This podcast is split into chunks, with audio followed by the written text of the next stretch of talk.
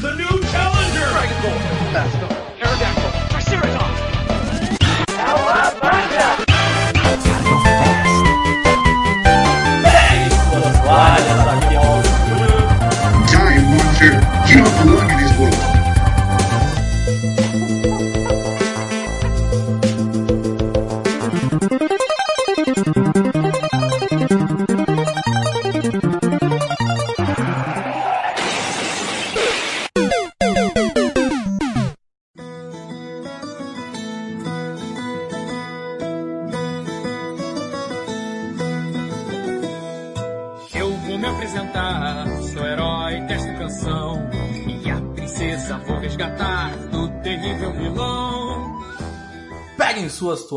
aqui é Mauro Júnior.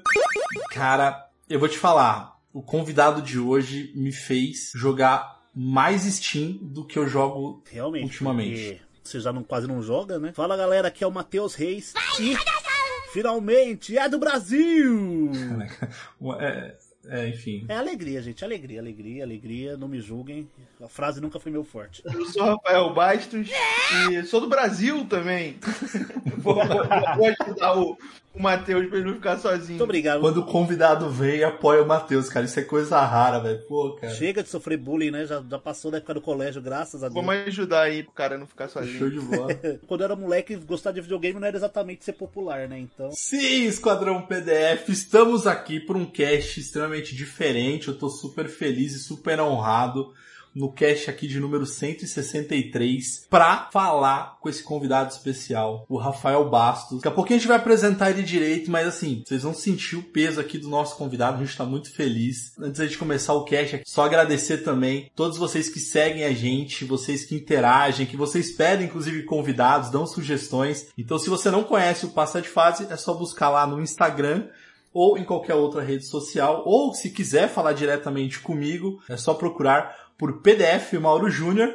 E se quiser jogar comigo, é só procurar por Passa de Fase em qualquer plataforma de videogame. E Matheus, eu tô jogando aqui, ó, não é porque o convidado tá aqui, aqui não, viu? Mas eu tô jogando, lógico, os meus joguinhos tradicionais, que eu costumo dizer, o meu Rocket League ali, passando raiva, enfim, isso é normal, mas eu terminei recentemente, na verdade eu terminei de novo pela segunda, pela terceira vez, se me falha a memória, a Lenda do Herói. E eu tô jogando eu só não vou falar muito sobre esse game, que é o Shield Maiden. Eu não vou falar nada ainda porque a gente vai bater um papo sobre isso, cara. É, ô, Matheus, e você? Como é que a galera te acha nas redes sociais? Pra me encontrar nas redes sociais, procura lá Mateus com th.reis com 3 R's. E para jogar comigo no PlayStation, MMD Reis tudo junto ou no Xbox Hail to the Reis. E Mauro, o que eu tô jogando? Olha, eu adoraria falar que eu tô jogando os mesmos jogos que você, mas meu, não tô tendo tempo. Tô jogando ali o, o jogo de famoso Não Morra de Fome e Tenha um Salário. É uma vida de adulto, Tá né? muito difícil. Uma vida de adulto. Eu tô jogando esse jogo, The Sims, da vida real. É um bom jogo. É um bom jogo. demora, demora pra caramba pra acabar. Se você tiver sorte, né? Claro. O problema é que não tem continue, esse é o problema mais, cara. É, eu queria era platinar ele logo, porque tá difícil. Não dá pra botar lá um clapalce. E você, Bastos, comenta aí como é que a galera te encontra, como é que a galera pode interagir contigo. Eu, basicamente, todas as redes sociais minhas são institucionais da Dumativa, então, arroba Dumativa em qualquer é, é, rede social você acha a gente. TikTok, Twitter, Facebook, Spotify, LinkedIn. Twitch, que eu vi essa live esses dias. É, a gente faz live também uma vez por semana. É, arroba Dumativa e aí você acha tudo aí de, da gente. Sensacional. Galera, vocês, já, vocês estão ouvindo o cast, já sabem então quem que a gente tá batendo um papo hoje, né? Então a gente tá batendo um papo justamente com o Rafael Bastos, da Dumativa, estúdio brasileiro que a gente tem um super orgulho aqui de conversar, bater um papo, de, de falar sobre. Voltando aqui aos agradecimentos, também agradecer ao nosso time da Acolari, que é a assessoria que tanto nos ajuda, que inclusive conseguiu esse contato com o pessoal da Dumativa pra gente bater um papo com o Bastos. Então, mais uma vez, um grande abraço, um grande beijo aí pra Amanda, pra Joana e pro Tadeu, que sempre nos ajudam. E também, Basto, eu queria só pedir um pouco de licença, até mandar um grande abraço para uma galera que a gente conheceu num evento que a gente participou, que é o Campinas Anime Fest, Bull Games, que é um estúdio ali, eles também estão produzindo alguns games ali, estão ali na raça, lá na garagem, acho que você deve ter passado um pouco por isso, que a gente vai conversar mais. Então só dar um abraço também pro pessoal da Bull Games, que são pessoas que estão estão junto com a gente ali, estão desenvolvendo um, um, game também chamado Tiradim, A Guerra dos Reinos. Então, pessoal da Games, um abraço para vocês. E chega de delonga, gente, vamos pro cast então. Vamos que eu tô ansioso. Fechem os olhos, coloquem o fone de ouvido e bora para mais um Passa de Fase Cast.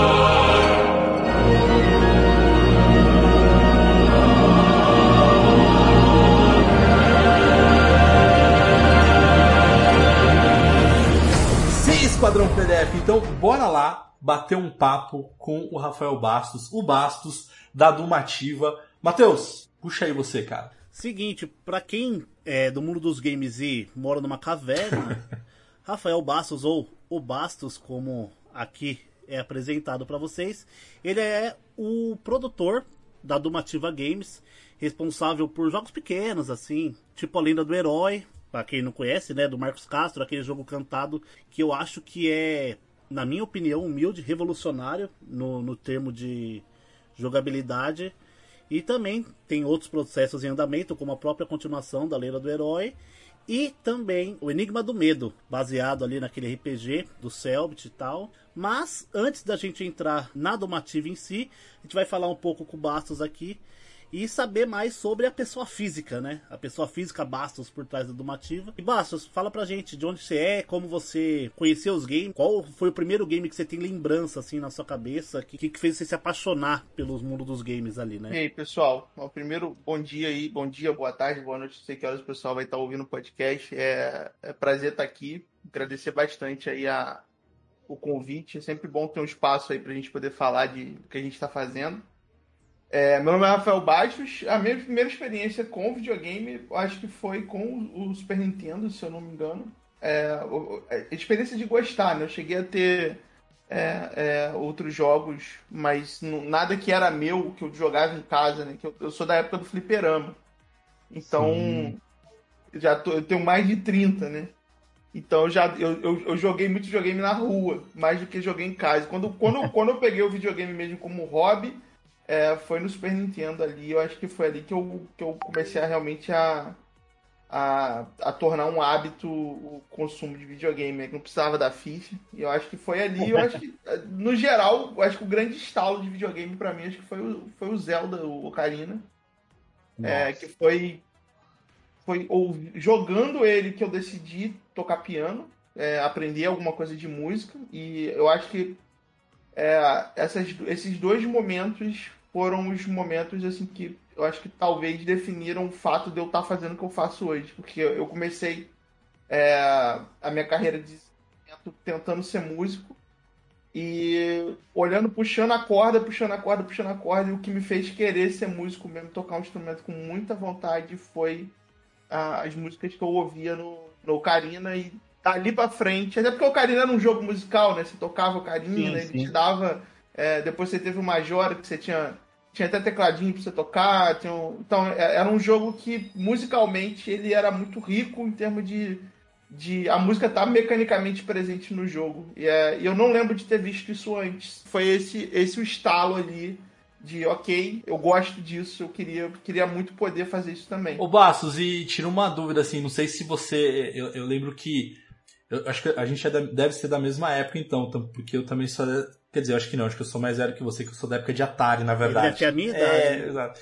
Eu sou da época de Atari, na verdade, sou bem mais velho. Eu também sou, cara. Eu não sou tão novo assim, não. Eu tô, eu tô com quase 40. Ah, então. tô, tô é, eu tô. Eu, tá bem. Então você tá bem, porque eu passei, passei eu, aqui, mas enfim. Eu me olhando na câmera aqui, eu acho que eu dei uma rodada sem óleo, então. Jesus amado. Tô acabadinho. É a luz. Não, não é a luz, não, cara. Eu conheci ele pessoalmente. É daí pra pior. Assim, te perguntar, assim, até essa curiosidade que você comentou, né, que você queria ser músico e tudo mais. O. eu, eu lembro que quando eu jogava muito Super Nintendo, Mega Drive e tudo mais Cara, um dos jogos que mais me impressionam e me impressionam até hoje, na verdade, é o próprio Donkey Kong, né, cara, com David Wise, enfim, que o cara acabou fazendo mágica, né, Pra você, assim, tipo, agora você já, enfim, quando você decidiu, ou você queria ser músico e tudo mais, isso, tipo, Donkey Kong também teve alguma, alguma coisa contigo, cara, assim? Tá, Eu joguei muito, por, por causa do Super Nintendo, não tinha muito Uhum. jogo, então acho que Zelda, Donkey Kong e o Mario World foram os jogos que eu mais joguei. E joguei repetidas vezes. Mas o, o Donkey Kong eu passei a valorizar depois que eu comecei a fazer jogo, pelo fato deles conseguirem fazer aquele jogo daquele tamanho, com aquela complexidade de mecânica, de level design.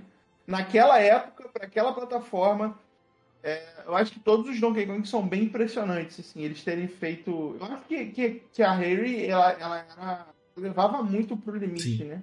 Acho que ela fez isso depois de novo com o jogo do Donkey Kong do 64 também. É, o Sea of Thieves, que saiu é, mais recentemente, ele é um jogo bem impressionante também. É, é, em termos de mecânica, de. Enfim, ele- eles são uma equipe que sempre consegue tirar umas coisas bem fora da curva, assim. Donkey Sim, é, é, é- é um jogo muito difícil de fazer. Sim, até no, pro, até no próprio Sea of Thieves tem muita mecânica musical, né? Você falou dos Legend of Zelda de 64, inclusive uma das músicas minhas favoritas do de Legend of Zelda, na verdade de todos os jogos, é de um Zelda de 64 que é Guerreiro do Valley, né?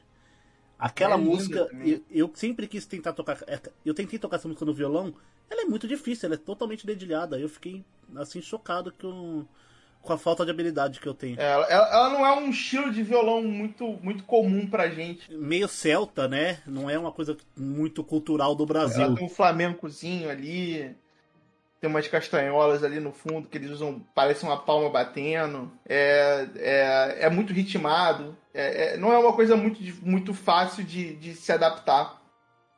Não é difícil é tocar, lindíssimo. mas, é, mas é, um, é um negócio que exige uma prática ali. Não é um tipo de música que a gente está acostumado a ouvir.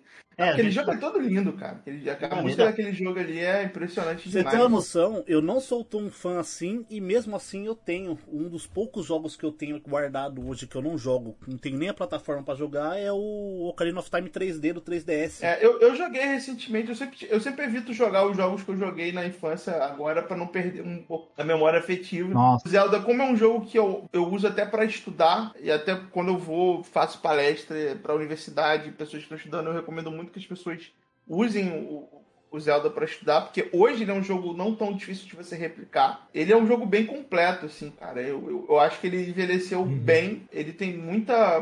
Ele é, ele é muito denso em termos de conteúdo, sobre vários aspectos.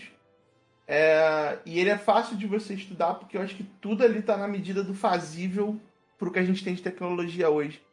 Então, e, a- e ainda assim, é, é um jogo difícil de você chipar. Tanto é que não tem, até hoje não tem jogo muito parecido. Acho que só a Nintendo consegue fazer aquele tipo de plataforma 3D, né? É muito difícil de você ter um plataforma em 3D no nível deles. Eles dominaram, inventaram e dominaram e levaram, eles sempre levam para um nível Pode muito crer. alto. Mas é um jogo, cara, é um jogo que pra mim mudou muito a minha a minha a minha, a minha vida no sentido de de realmente ter vontade de, de fazer alguma coisa, tá ligado?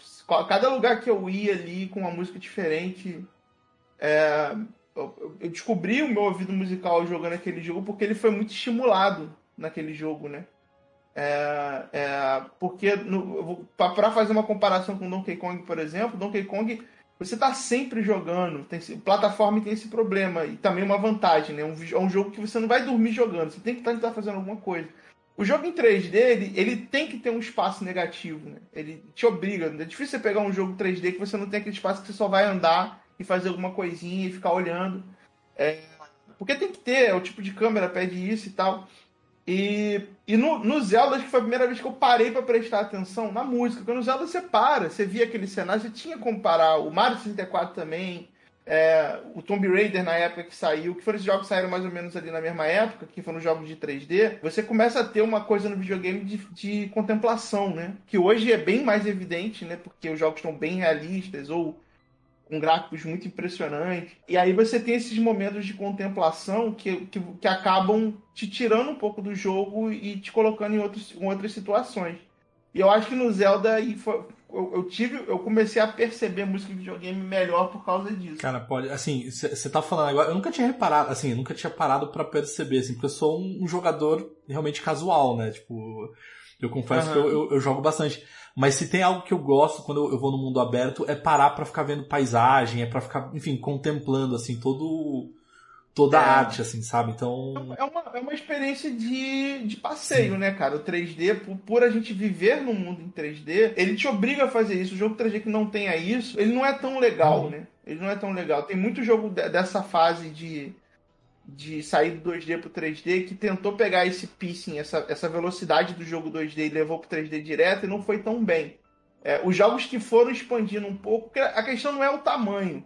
Porque o tamanho, o tamanho do mundo aberto, ele, ele, ele também às vezes atrapalha. A questão é de contemplação mesmo. Você tem um lugar, porque é uma perspectiva do nosso olho, tá ligado? A gente vê nas dimensões. Então a câmera muda muito a tua, a tua perspectiva, inclusive sensorial, para outras coisas. Eu acho que, por exemplo, você fazer um jogo musical como a gente fez em 2D para funcionar bem, ele tem que estar na mesma intensidade do jogo 2D de velocidade. Pode ver que as músicas mais icônicas que a gente tem, de, de que a galera lembra de videogame, geralmente são de jogo de plataforma. Porque o 3D, eles- imagina você jogar 3D com aquela música do Mario.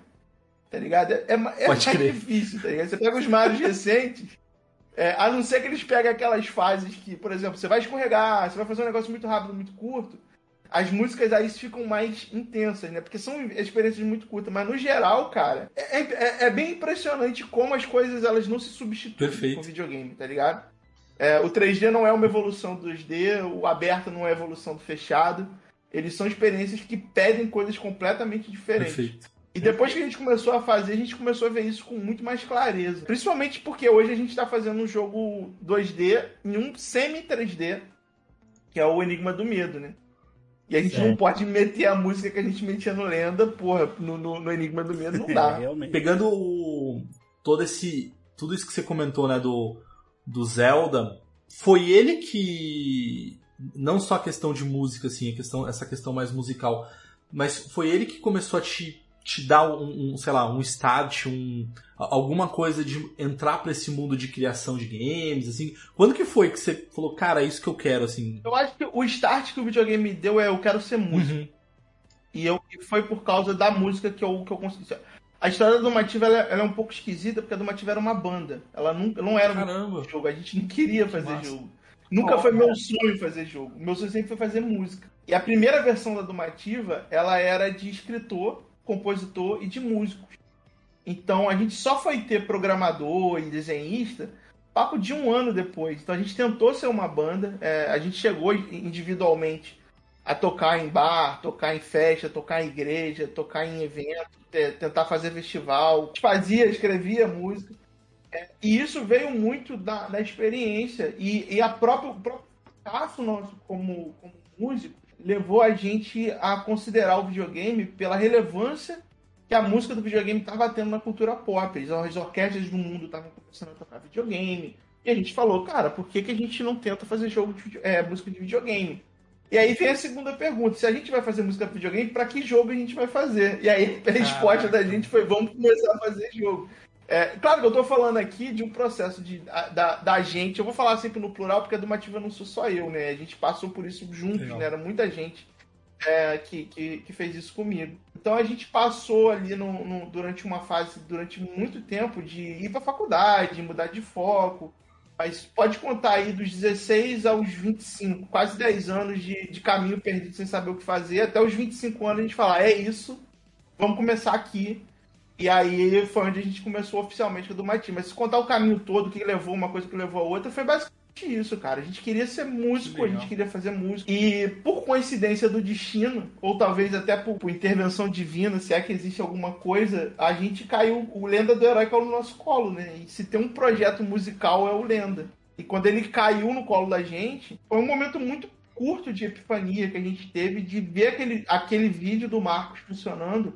O Marcos ele não queria fazer jogo, ele queria fazer um vídeo. Fazer uma animação cantada, porra, a Disney fez milhões. Milhões não, várias. Então não era tão difícil e tão propositivo em termos de, de, de, de propor uma inovação. Agora, você fazer um videogame cantado, é, em que as coisas realmente pareçam teatrais e musicais como é a animação, realmente não é uma coisa que foi feita.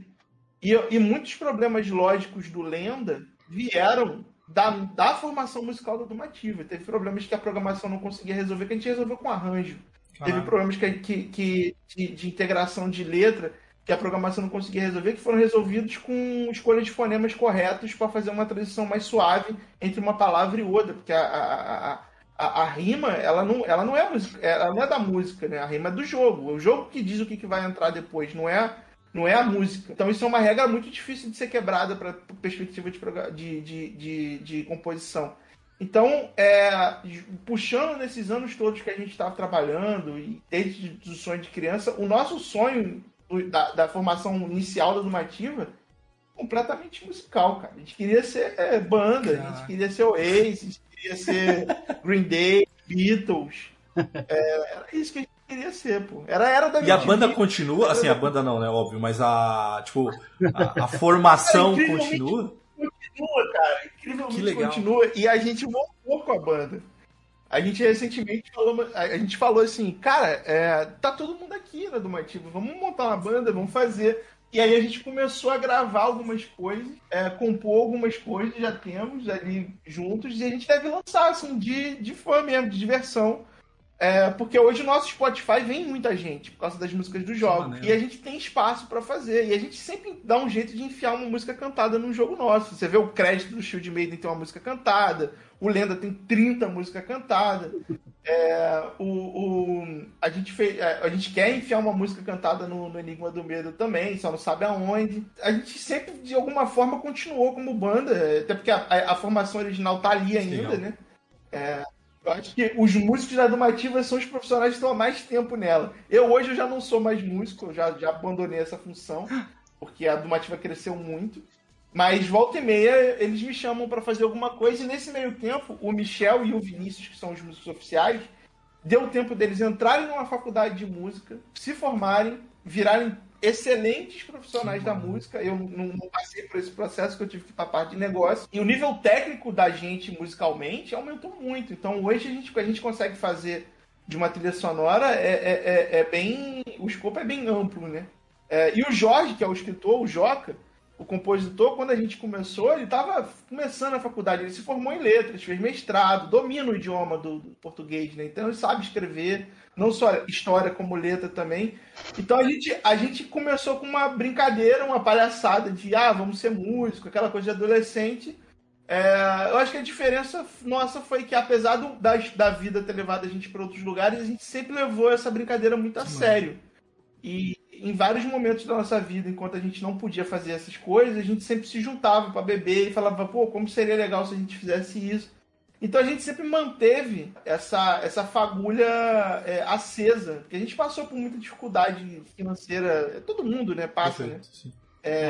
você seja rico demais aqui no Brasil, você sempre tem um, um- passa por um perrengue. Mas no final, no final, cara, é, é aquela coisa, é muito providencial. Você pegar até o próprio Enigma do Medo, o, o Selbit, talvez por carinho a gente, ou por ver uma oportunidade, seja lá um motivo que for, ele colocou pedaços muito musicais dentro do Enigma do Medo, coisas que a gente não mostrou ainda, é, é, não pôde falar muito ainda. Tipo, coisas que a gente fez no Lenda que a gente consegue colocar no Enigma do Medo de uma forma mais sutil, mas que deu uma experiência musical mais, mais é, refinada. É, tipo, o arranjo ser dinâmico, a gente não trocar de música, a música ser é, intuitivamente, dependendo do que está acontecendo. É, coisa que no Lenda era mais, tipo, gritante, no Warner vai ser mais sutil, mas tá lá também. Então eu acho que esse DNA musical, ela- ele veio daí. E era o sonho de ser ser músico, cara. Era a banda mesmo. Eu, eu fico sacaneando. Cara, eu, tô- eu, sensacional. tô, eu tô uma tipo pra poder ter uma banda. Mas o, o que eu acho muito legal que você comentou do, do- da lenda do herói e, e agora o Enigma do Medo, mas, e o próprio Show the Maiden que você comentou, né, nos créditos e tudo mais. Mas eu acho que, cara, isso acabou sendo muito uma assinatura de vocês, né? Essa questão de. é, dessa qualidade musical, desse. Pra mim é, é- é- Enfim, é diferente, assim, sabe? Tipo, como player, como Aham, jogador. Inclusive, até complemento o que o Mauro falou sobre isso, porque o próprio Enigma do Medo, a ambientação e o estilo do jogo traz esse. Não essa necessidade, mas a música ela tá muito envolvida com o sentimento do jogador, com o que ele vai sentir na hora, né? A música, é, pra mim, é pelo menos metade do sentimento que um jogo traz. E a gente teve a sorte também de que o, o Ordem Paranormal como obra, ele é uma obra muito musical. O, o Selbit, desde o início, teve a presença do Júlio Vitor, que é um excelente compositor. E o Ju, ele deu pro, pro, pro, pra sensação de RPG de mesa aquela sensação de espetáculo que só a música consegue dar.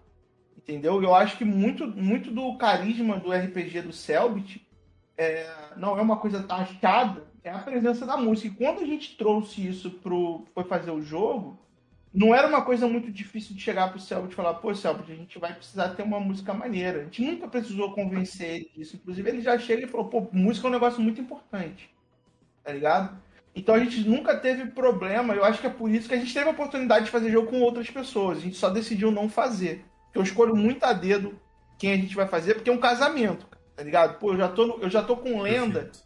com Marcos, é, há muito tempo. E, e, e, a gente fala com, com o Selbit, com o Marcos, praticamente todo dia. Eles estão eles fazendo jogo com a gente. A gente não tá fazendo jogo para eles, tá ligado?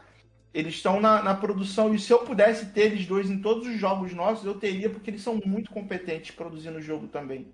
É, contrataria fácil, eu só não tenho dinheiro para pagar o salário deles.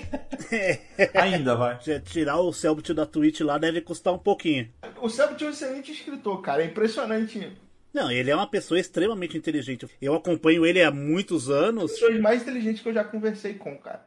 E é uma inteligência de improviso, decisão rápida, pensar numa coisa certa. Ele não é uma enciclopédia, né? Ele é inteligente, ele consegue destrinchar qualquer assunto ali, né? Aparentemente, eu não conheço ele, infelizmente, mas. Porra, isso pra um jogo de enigma é o DNA dele, tá ligado? Ele, ele, ele, ele conseguia antecipar, e ele tem uma, uma vantagem que além da inteligência dele ser bem alta, ele tem a experiência do público assistindo ele resolver enigma. Então ele traz um input. Vamos fazer isso desse jeito, porque de criar aquela experiência de entretenimento já voltado para um produto final que fica bem interessante. Assim, eu gostei muito de trabalhar com ele, cara. Por mim eu trabalharia mais. E o Marcos, cara, o Marcos ensinou a gente a dar uma perspectiva para personagem. Que, por exemplo, ah, se você olhar o Lenda do Herói, o herói ele é um improvisador. Ele tem que agir como se ele estivesse vendo a coisa pela primeira vez. A gente sabe que ele vai ver, mas ele tem que reagir como se ele estivesse vendo para ele passar para o jogador a experiência do que ele está vendo improvisadamente. Porra, o Marcos escreve improviso. O nível é. técnico, tanto dele como o Marcos, cara, a inteligência desses caras. Você vê que eles não estão onde eles estão à toa, tá ligado? Não é à toa. Eu acho que Sim. tanto ele o Marcos tem, porra, formação em matemática, mas ele já, você já pode dar pelo diploma. E eu acho que eles dois hoje, eles agregam tanto pra gente como game dev, que é uma formação que não tá em livro. Ela não tá difundida. Sabe? É uma formação que a gente percebeu a riqueza de trabalhar com eles porque a gente trabalhou com eles. Então, eu acho que cada um da sua forma isso sem contar as pessoas da equipe também que são brilhantes. E cada um da sua forma, eles, eles agregam muito a obra no final. Eu não digo nem em forma de história, mas em forma de, de formato mesmo. Eu acho que o personagem do herói, ele se caracterizou muito na personalidade do comediante de stand-up. E, cara, a gente jamais teria conseguido fazer isso se a gente tivesse. A gente podia ser o melhor game design Pode do crer. mundo, ter a melhor ideia do mundo a mecânica musical podia ser a parada mais inovadora do mundo, mas se a gente não tivesse um humorista de stand-up na equipe, a gente não teria conseguido. Excelente. É impressionante como eles dão pra obra um, um aspecto. Por isso eu contrataria, cara. De verdade, mano. De verdade. Se a gente pudesse pagar. Eu falo, mano, vem trabalhar comigo no outro jogo aqui, vem trabalhar com no outro jogo aqui. Porque, como, como, como, como game devs, é, é, eles agregam muito da equipe. Tanto é que a gente trata eles como membros da equipe, né? Eles ficam lá com a cargo de dev, eles participam da reunião com a gente, eles, eles fazem tudo. Eles ficam o dia inteiro. A diferença é que eu não pago o salário deles. Ainda bem. Melhor parte. Ô Bastos, até o que você estava comentando, a carga que o tanto o Marcos quanto o Selbo te trazem do da, da vida deles, né? Do que eles já fizeram na, com seus trabalhos na internet e tal. Para mim, reflete muito no, nas obras dele, principalmente ah, no Marcos, na questão de improviso, ser aquele jogo musical, como você mesmo falou, o peso do stand-up ali, e também com o Selbit. O Selbit, nos primórdios lá, ele fazia um milhão de enigmas por semana, né? E eu pirava nos vídeos de enigma do Selbit assim.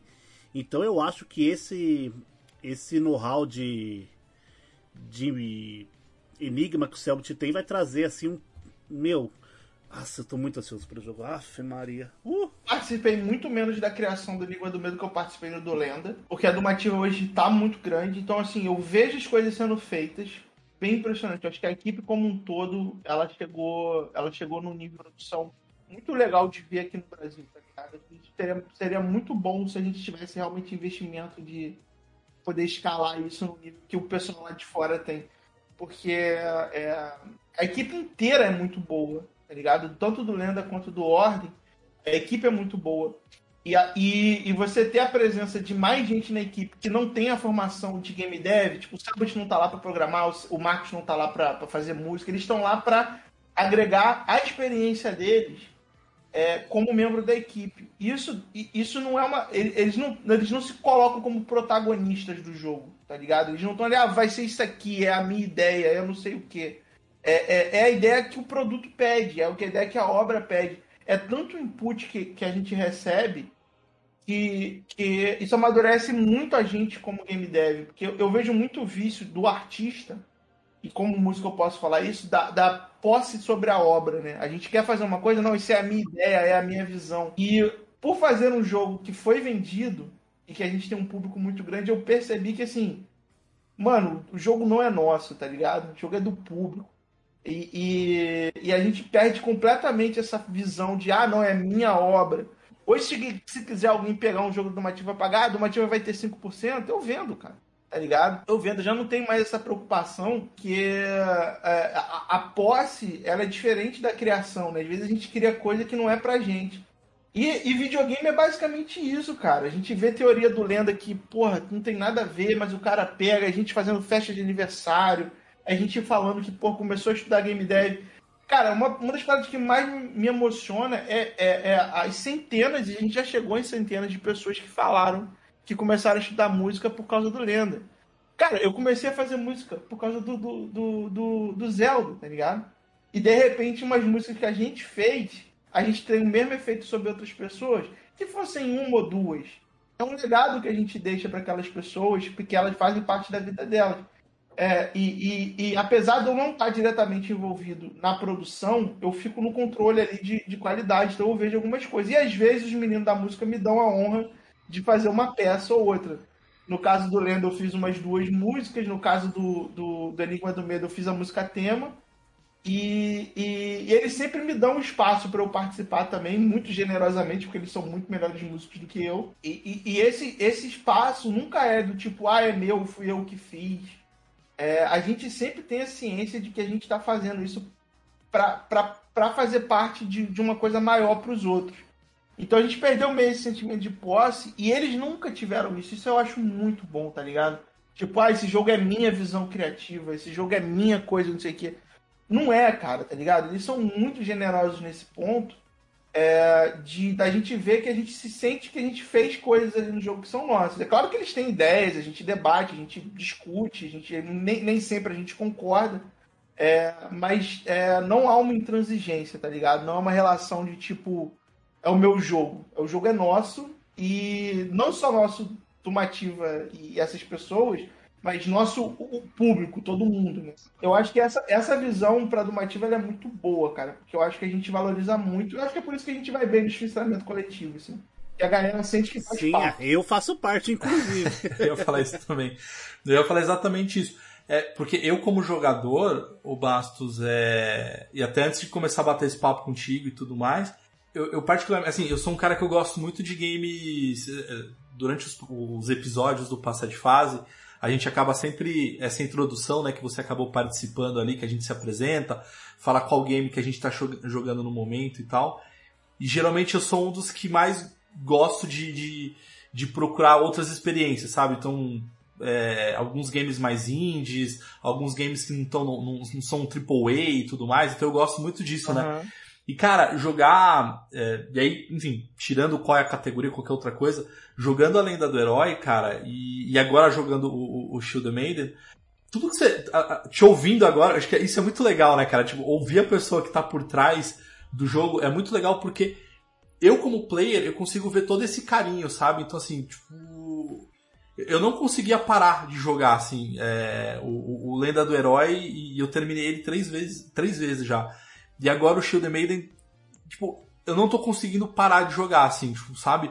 E, e, é, muito, é muito curioso, assim, tipo, te ouvir agora, uma projeção, assim, da minha cabeça me vendo jogar e não querer parar e, e agora faz sentido, sabe? Porque eu vejo esse carinho, assim, que vocês colocam.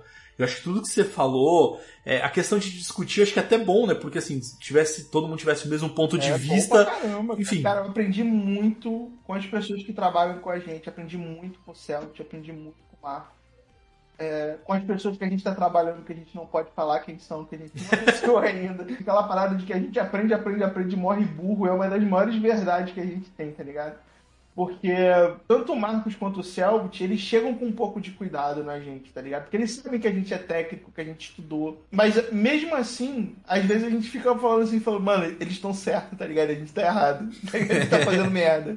E, e, é uma parada que. É a discussão que gera isso, tá ligado? E videogame, eu acho que é uma ciência muito, muito nova pra gente poder ter regra. Perfeito. Porque diversão é uma coisa tão complicada, cara, de, de você entender, de você. Você pode fazer um jogo com todas as melhores features do mundo. A gente vê isso pelos jogos AAA, né, cara? Às vezes o cara coloca, Perfeito. pô, vamos botar mundo aberto, vamos botar skill tree, vamos botar uma narrativa maneira, vamos botar tudo, tudo, tudo. E quando você vê, parece que você tomou uma overdose de açúcar, tá ligado? Coca-Cola é bom, mas se você tomar os dois litros de uma vez, você vai ter passa mal. E aí você sente que você não tá é, tendo uma experiência muito significativa ali de videogame. E nem te marca, às vezes. É, tipo, você joga o game, ok. Passa batido, né? Terminei aquele game, passa um tempo, você não lembra ou da história, enfim, você não lembra. Tipo, não te marcou. Acho que tinha tanta coisa que acaba não te marcando. Assim. Você foi até o final, mas não te marcou, e né? Trabalhar com esses caras dá pra gente uma coisa que isso eu agradeço muito, porque eles não precisavam fazer isso pela gente que é o senso de pertencimento que eles deixam a gente ter com, com, uma, com a obra. Além de contratualmente e financeiramente os jogos de, darem lucro pra gente também, mas na forma criativa, a gente se sente muito parte. É, eu, eu, principalmente, eu me sinto parte da criação dos projetos Nossa. com eles. E eu acho que isso é uma coisa muito foda. Porque quando a gente. É, é eles não são clientes da Dumativa, né? Eles, eles são co-criadores junto com a gente. Então isso é muito bom para a gente poder ter um senso de pertencimento dos jogos que a gente faz e poder ter a sensação de que a gente vai poder fazer trabalhar naqueles jogos por muitos anos. Eu quando eu comecei, quando eu conheci o Marcos e depois quando eu conheci o Selbit, é, uma das coisas que eu falei com ele, eu falei, mano, eu tô entrando nisso para fazer isso pro resto da minha vida, tá ligado? Eu preciso ter a certeza que você vai entrar também. E eu deixei isso muito claro para eles, tá ligado? Porque vai ser um filho que a gente vai ter. Não vai ser tipo, vamos fazer, se deu errado, abandona. A gente vai fazer, se deu errado, a gente vai tentar de novo e a gente vai ficar fazendo, vai ficar fazendo, vai ficar fazendo. Tanto é que quando a gente entrou no, no Lenda, é, tava muito no início. E quando a gente entrou no Ordem, tava muito no início.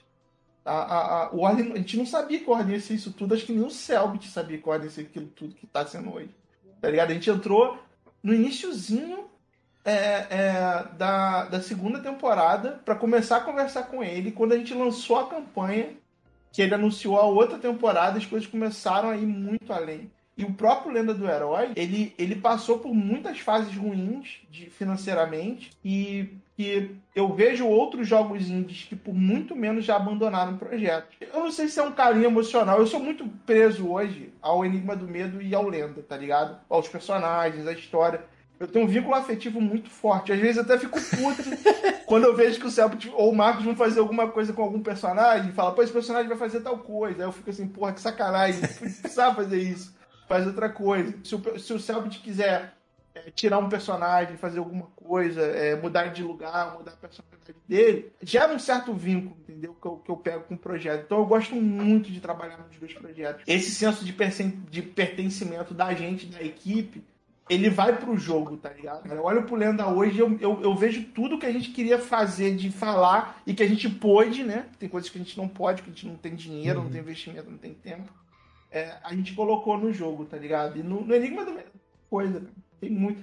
Cara, o fato de a gente ter feito esse jogo em pixel art, eu acho que já acho uma maluquice, tá ligado? Eu acho que é uma concessão que o Selbit fez pra gente muito grande tá ligado? Porque se você pegar os jogos de enigma, de mistério hoje, de terror, eles são em primeira pessoa. Porque o jogo de primeira pessoa é que a gente, voltando ao assunto que a gente falou lá atrás, você vê como é que as coisas de videogame elas são interligadas. Primeira pessoa é a tua visão de olho, tá ligado? É mais fácil você assustar uma pessoa na perspectiva que ela geralmente tá vendo que ela já sabe o que ela vai esperar. Se ela tá olhando por uma, por uma janela e essa janela não tem nada, ela vê um vulto, é, é mais fácil de você assustar, de você dar medo. E quando a gente decidiu fazer esse jogo em, em câmera ortogonal, em pixel art, para mim foi uma forma do que eu vejo isso como, como uma concessão dele, mais do que qualquer coisa. Eu acho que foi uma decisão muito acertada porque a gente acabou destacando um jogo de terror dos jogos de terror. É, acabou sendo uma decisão comercialmente acertada na minha visão. É, mas na época, eu acho que foi uma concessão, tá ligado? Acho que ele falou assim, ok, é, isso, isso aqui é o que vocês sabem fazer, é o que vocês gostam de fazer, vamos trabalhar em torno disso. Então, desde a minha primeira relação com ele, é, sempre foi de uma generosidade, da gente querer viabilizar o que ele quer e ele querer viabilizar o que a gente quer. Tá ligado? Nunca é do tipo, vamos, é um, não é um cabo de guerra do tipo, ah, não, isso aqui é meu, isso aqui é meu. É um cabo de guerra de fazer assim, vamos tentar fazer o que o outro quer. Se não conseguir, a gente tem um É um equilíbrio, né? É. E, cara, a gente se dá muito bem, tanto com ele quanto com o Marcos. Esse Marcos também. Isso no Lenda foi muito evidente, principalmente no Lenda 2, que agora no Lenda 2 o Marcos está dirigindo, né? Ele não tá produzindo, não dá mais tempo, né? Pô, o cara tá com um canal gigante, porra, viaja pra caralho. É, já não é a mesma fase, né? Ele tá, é, é, é igual a mim hoje na Dumativa. Eu já não, não, não fico ali na, na rotina da criação. Então a gente vê a nossa, a nossa, a, o nosso legado indo para mão de outras pessoas e a gente fica num papel diferente, né? De tipo assim, passar a experiência ali pra galera. Ao mesmo tempo que a gente não participa oito horas por dia, como fica o desenhista, por exemplo, a gente tem um senso de pertencimento muito grande. Eu acho que a equipe Educativa como um todo é uma equipe muito generosa. Eu vejo, eu vejo em outras empresas e em outros game devs as pessoas sempre falando na primeira pessoa, é o meu jogo, é a minha visão. Eu, eu acho, cara, eu, eu dou muita graças a Deus que na Dumativa é bom a gente poder ter uns caras muito mais famosos que a gente, que faz questão de falar assim, não, não, não, não, não, calma aí, eu fiz com eles, eles estão com a gente, a gente tá junto. Porque era muito fácil a gente ser, a gente ser ofuscado. É muito fácil a gente ser ofuscado. E, e eu vejo muito da parte deles um cuidado muito grande para isso não acontecer. Isso nunca foi pedido Tá ligado? Eu nunca, nunca precisei pedir para eles falar assim, pô, dá, uma, dá um destaque pra Dumativa aí, dá uma visão pra gente aí, dá uma moral. Nunca, cara, nunca, nunca. Sempre nunca foi orgânico. Nunca pedi. Maneiro. Nunca pedi. É impressionante como, como a gente trabalha junto, assim, com tudo. Basta, deixa eu tirar uma dúvida com você que agora eu tô. Fiquei com isso na cabeça. Você falou muito do Lenda e muito do, do Enigma do Medo, mas o primeiro jogo que vocês fizeram na Dumativa, uma, uma betinha ou um- uma demo, qual foi o primeiro jogo que vocês fizeram lá na Dumativa? Cara, foi um jogo hum, deu muito errado chamado Dragon Festival, que era um. Não sei se vocês lembram do Jetpack Joyride. Sim, Era um jogo de, de runner. Era na época do boom do celular, que todo mundo dizia que o celular ia substituir o videogame por completo. e a gente entrou nesse medo, né? Nesse. Tava começando a, a, a profissão, não sabia muito o que fazer. A gente foi. Falou, vamos fazer um jogo que a gente joga, que a gente sabe como é que funciona. É, o jogo é até legal, cara. É, e foi a primeira lição que a gente aprendeu ali, foi a mais dura, que é uma empresa de jogo não, não pode ser só criativa, ela tem que ser produtiva. Não adianta você ser o melhor artista se você não entregar a sua arte de um jeito que o programador consiga implementar.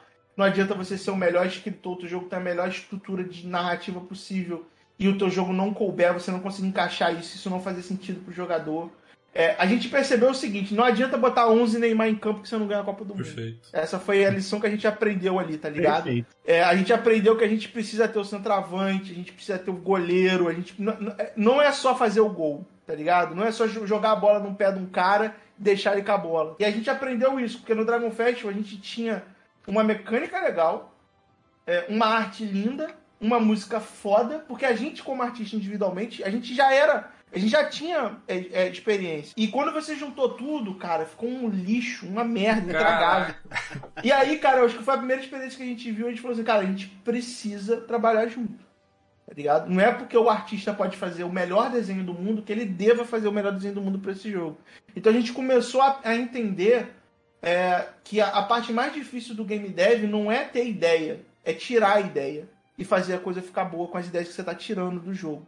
Porque a- o, o- tesão que você tem de ter ideia, de você ver aquilo na sua cabeça, ele aumenta muito. E ele não se comunica. Às vezes você quer fazer um negócio de música e não combina com o jogo, não combina com a mecânica, não combina com o som de effects, não combina com nada. É, e se você ouvir separado, fica muito bom. E o jogo ele tem um outro problema. As coisas só se juntam perto do final. É muito difícil você pivotar um jogo é, com as artes prontas, com a música pronta. Você tem que votar antes, senão você tava fazendo uma aposta. E eu acho que a gente aprendeu isso no Dragon Festival, na nossa primeira tentativa, que foi a primeira... Eu sempre fui muito orientado ao processo, pra gente justamente burocratizar o que a gente precisa e deixar a nossa parte criativa brilhar sem a gente precisar fazer coisas. Porque para mim entristecia muito eu ver um desenho muito foda, eu tendo que jogar ele no lixo porque ele não serve pro jogo. Então eu decidi, depois do Dragon Fest, que eu nunca mais eu ia fazer isso. Eu não ia jogar nenhuma arte, nenhuma música, nada fora, porque é, a gente começou a organizar o nosso procedimento. Então hoje, por exemplo, se você pegar a estrutura de level do Lenda, ela começa da seguinte forma. O Marcos e hoje o Joca, eles falam assim, o que, que a gente quer fazer de piada? O que, que a gente quer fazer de história? A gente lista algumas coisas. É, o que, que, a gente pode falar de besteira? A gente faz uma lista, um brainstorm de, sei lá, 30 assuntos que a gente pode falar numa fase. É, e aí a, a, fase pega uma forma. Tipo, ah, isso aqui é melhor a gente fazer isso. Vamos fazer isso aqui numa floresta. Porque a gente pode falar da, da, da árvore, do galho, de não sei o que, de não sei o que lá. A gente pode fazer a parte da história é essa. E aí vem uma lista. Isso vai, cara, pro, pro, pra arte. E a arte faz o cenário. Ele não, não tá nem aí com a piada, mas ele pega alguns elementos ali e começa a fazer um concept do cenário. Esse concept, ele baliza a música, porque a música faz, pô, saf... eu vou citar o exemplo da Macacrópole, do Lenda. Ele, pô, a, a, cor era vibrante, tinha muita madeira, a selva era densa, tinha macaco, tinha, tinha é, é, é, é cipó, é, as árvores, copas muito grandes, interior. Os caras falam, pô, vamos fazer um jogo com muita pele, muita madeira, muito instrumento, assim, pra isso casar com o lugar que tá indo. Vamos fazer um arranjo mais tropical, uma coisa mais ritmada. E aí vem a música. Depois que a música vem, em paralelo com a música tá sendo feita, como a gente já tem a arte, já tem a lista, a gente faz o level. E a gente faz um level pelado. Do tipo assim, ó, essa piada aqui pode entrar aqui, essa piada aqui pode entrar aqui. Aí a gente tem o level, tem a, tem a música, é, tem o conceito da arte, a arte começa a fazer. Aí a arte começa a colocar as coisas. Ah, é, é, é, é aqui vai entrar tal coisa, aqui vai entrar tal coisa, aqui vai entrar tal coisa. E aí volta pra mão da galera que começou e eles falam assim: agora nós vamos compor a letra. Essa parte que a gente queria falar da banana tá aqui. Quais são as opções de versos musicais que a gente tem? A gente tem o verso A, B, C e D, que tem a métrica tal, tal, tal. Aí volta pra mão do compositor, o compositor faz, vem o level design de novo, faz um ajuste no level, a gente vai pra música de novo, faz a, gravação da voz, mixa a música com a voz, estica o que tem que esticar, diminui o que tem que diminuir, e aí a gente volta pro, pra arte para ela poder um embelezamento final, colocar detalhes. E nisso a programação tomando porrada o tempo inteiro, porque ele tem que fazer o, o teste e a pivotagem de tudo. É todo mundo trabalhando junto. Você tirar um pedaço da equação, fica uma fase com a merda. Se você tirar o músico, a fase fica com a merda. Se você tirar o escritor, a fase fica com a merda. E aí você pega a estrutura hoje da gente de se comunicar, é, é o oposto do que a gente fez no Dragon Festival. Que a gente sentou e falou assim, ok, a fase é tal, aí você pegava o artista, a música, a gente ficava uma semana sem se falar, e, e, e, depois pegava tudo, ouvia as coisas, falava, caralho, tá foda, porra, que música maneira, nossa, que arte linda. Aí botava no jogo, tava uma merda, tá ligado? Não funcionava. Então a gente parou de fazer isso, tá ligado? Hoje, hoje a gente pensa, tipo assim, é, se eu estou fazendo isso, quem é a próxima pessoa que vai receber? Ah, é o programador? Eu vou conversar com o programador antes de eu fazer. Cara, o que, que eu posso e o que eu não posso fazer aqui? O que, que eu te ajudo se eu fizer? Tá ligado? Ah, se eu fizer o personagem com, uma, com a densidade menor de pixel, eu consigo fazer tal coisa? Ah, consegue. E isso vai estar todo mundo, cara. Às vezes o, o, o, a narrativa ela faz uma ideia de um personagem extremamente complexa e a arte chega lá e fala, cara, tipo Shield Maiden. Cara, uma coisa que a gente nunca mais faz na nossa vida é um cabelo do tamanho da Asta. O tempo que a gente. e aquilo ali foi um erro, tá ligado? Foi um erro. Um personagem do tamanho. A, a quantidade de tempo. Cara, a animação de cabelo da Asta é linda. É linda. Só que, cara, é uma puta, puta trampo pra fazer aquilo funcionar, mano, tá ligado? Porque, pô, é muito tempo pra você animar uma parada que quase ninguém vai perceber. Então a gente começa. Tipo assim, e era uma, era uma, é uma coisa importante pro personagem, tá ligado? Que a narrativa colocou, uma descrição, o cabelo dela, pô, enroladão, uma coisa que no pôster chama muita atenção. É, então a gente, a gente, cada jogo, a gente vai, vai potencializando a nossa produtividade pra gente poder ter uma criação muito eficiente. No Enigma do Medo, cara, tem muito disso, tá ligado? Eu acho que o Selbit e o Joca, quando eles escrevem, eles fazem umas paradas assim, que quando chega na mão da programação, eles falam assim, ó, pode cortar isso aqui tudo, que isso aqui não entra. Antes da gente fazer, tá ligado? porque não tem como fazer, porque, porque às vezes o cara quer, o cara tá escrever muito barato, tá ligado? Eu posso escrever assim, ah, o meu personagem ele tem cabelos é, grandes como vulcão, que não sei o quê. A, a narrativa a escrita ela é muito muito simples. Aí você vai desenhar um personagem assim, você já tem um pouquinho de problema. Você vai programar ele andando, você já vai ter um problema. Eu posso falar assim, ah, a Asha tem cabelos encaracolados como uma mola que parece um... Ele escreve isso em, em, em segundos. Na hora de desenhar, já dá um problema. Pô, o cabelo dele é muito grande, onde, como é que ele vai aparecer no personagem? Aí na hora de animar já dá outro problema. Fala, porra, e se ela estiver pulando? Se ela estiver tomando dano? Se ela estiver morrendo? Aí, por mim, todo mundo era calvo no jogo agora, cara. Depois do Shield Maiden. Aí, Mauro. Cara, adorei. Tipo, eu, eu, eu, sou a favor, cara. Eu sou a favor. Mauro, todo jogo que tem criação de personagem, o personagem dele Ó, é careca. Todo. E vou te falar uma coisa. Todos. Você falou aqui agora, e aí eu, eu, eu tava. Como eu falei, eu joguei agora o, o Lenda do Herói de novo. É, cara, não tem como. Eu coloquei como o Avatar, eu coloquei como o Azagal, cara, porque aí eu me super me identifico, é entendeu? Tipo, é cara, foda. careca e barba, pô. Eu também gosto muito da skin do Azagal. É, cara, você pode ver que o cabelo da minha tá preso. Ela tem um rabinho de cavalo pequenininho, que foi uma das paradas que a gente falou. Falou, mano, prende essa porra desse pode cabelo, tá ligado? Ele vai. Cabelo preso não mexe. Você faz um coquezinho, porra, não precisa mexer tanto. É, Mexe a franjinha e tal. E, cara, você pode olhar o herói novo também é assim, ele tem um rabinho de cavalo, ele tem um cabelo um pouco maior do que o herói antigo, mas assim, é parece. Porque, cara, é, é, é uma parada que a gente aprendeu, tá ligado? Vai fazer um cabelão fodão, bonitão, faz no NPC. Que vai ter menos animação, que vai ter menos. O personagem principal coloca pouca coisa, porque vai, ele vai animar muito, tá ligado? Ainda mais em 2D. 3D eu acho que talvez a gente não tivesse tanto esse problema. Essas coisas a gente aprendeu no Dragon. Eu acho que a, a primeira coisa que a gente tirou do Dragon foi o seguinte: a, a gente achava que a gente tinha como fazer, mas a gente. Uma das coisas que a gente teve que aprender é dois ouvidos e uma boca. A gente sempre tem que ouvir mais do que falar e a gente tem que sempre pensar na quem vai receber o trabalho depois para a gente poder fazer o trabalho para aquela pessoa. E não é porque a gente gosta da ideia que é a ideia que a gente mais tem empresa, que ela é a melhor ideia. Então a gente, eu acho que a gente como equipe e como empresa, até porque depois do Dragon e do Lenda, é, principalmente no Ar, entrou muita gente na Dumativa nova, a gente consegue passar essa filosofia para quem está ali começando. Então as pessoas que estão começando hoje, é inacreditável a capacidade que eles têm, porque eles não erraram que a gente errou, tá ligado? Então eles aprendem muito mais rápido. Então eles são uma equipe muito boa, muito nova, que está fazendo coisas bem legais. É, e já estão nessa filosofia da comunicação, tá ligado? A gente tem que acertar uma coisa ou outra, mas eles erram 90% menos do que a gente errou, tá ligado? A gente passou por muito, fez muita merda. Uma das coisas no Lenda 1 que eu, que eu mais é, me arrependo de ter feito é a quantidade de item que tem no jogo. Que eu, eu preferia ter menos fases, menos itens e ter umas fases maiores, que foi o que a gente fez no DLC do Pagode.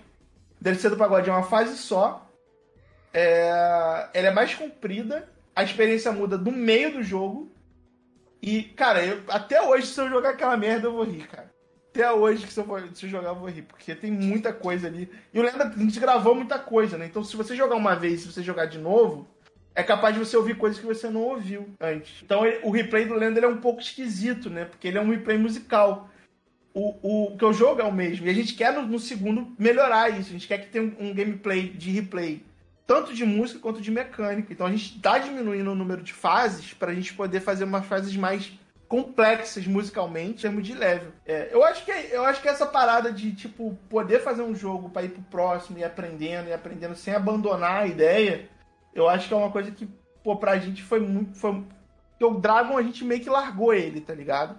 E a gente até hoje fica meio que sentindo culpado. Parece uma criança que a gente jogou a porta da, no lixo, tá ligado? E a gente volta e meia, a gente faz referência. Tipo, o chefe do Lendo é um dragão de três cores. Ele muda a cor. As três cores são o dragão do Dragon Fest. Aí, ó. Olha o easter egg. Ah, easter egg. é, o easter egg. Ele, além de ser o, cast... o dragão do castelo, do Mônico Castelo do Dragão, uma referência também ao Mônico, ele é uma referência a um jogo nosso.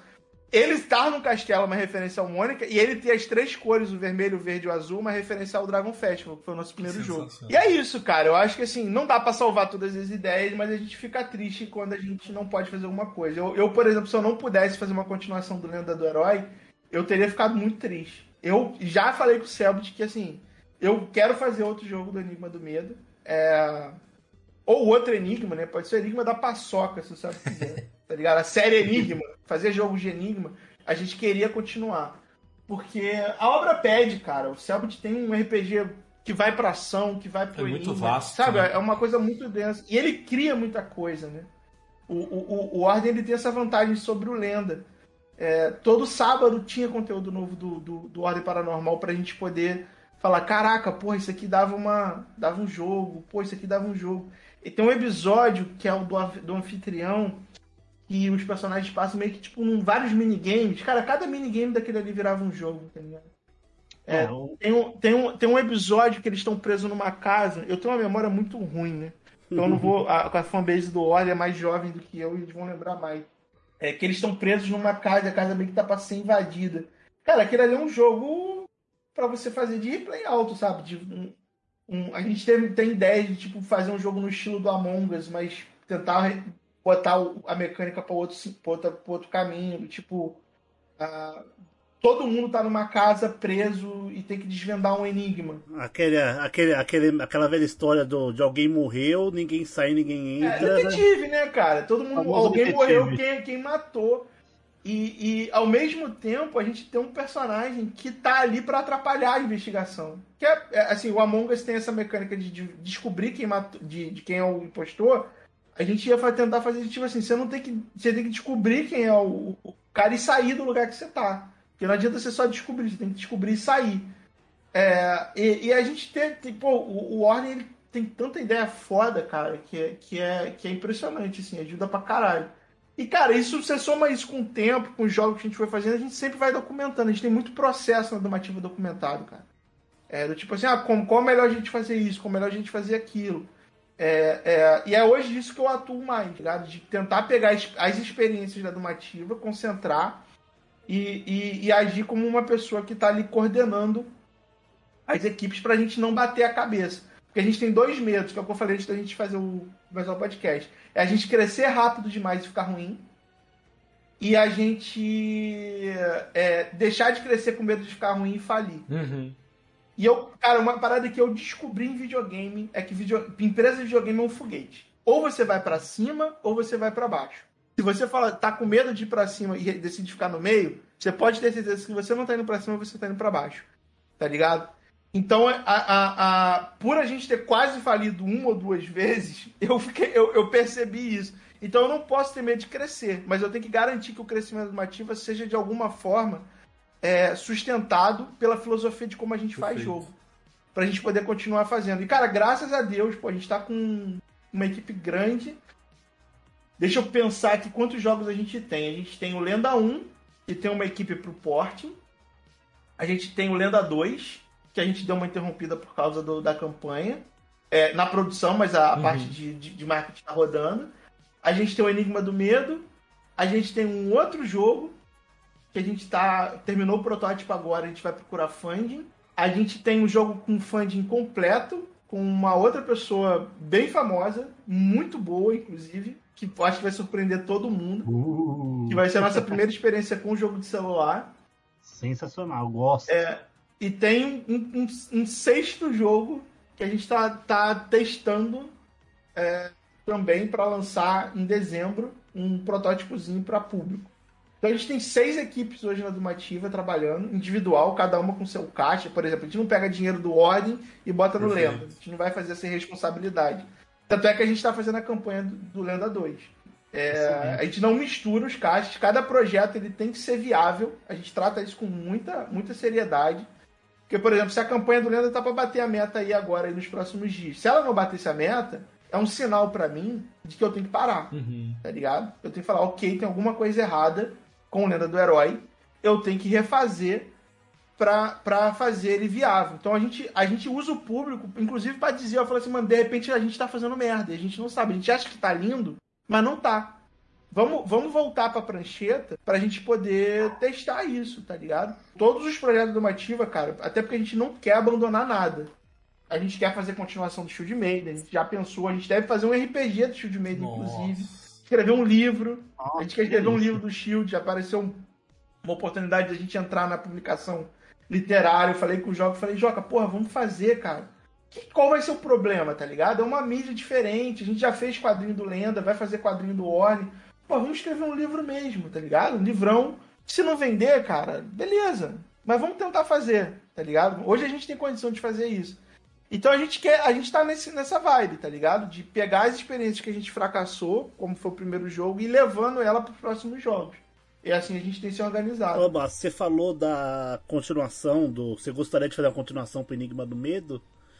Eu imagino o seguinte, meu, o universo do, da Ordem Paranormal ali é imenso.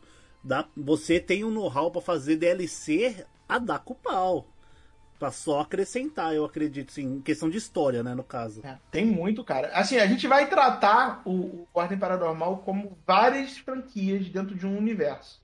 Certo. Então, a série Enigma, ela vai ser focada em Enigma e a gente vai tentar abordar isso separado. Eu já falei com o Selbit que eu tinha muita vontade de fazer algum jogo mais de RPG de ação voltado para as mecânicas que ele fez no livro e do RPG de mesa que ele faz, de personagens que, porra, cospe fogo, que se multiplica, de fazer uma coisa mais. Coisa que se você fizer num jogo de enigma, você imagina você vai jogar Resident Evil.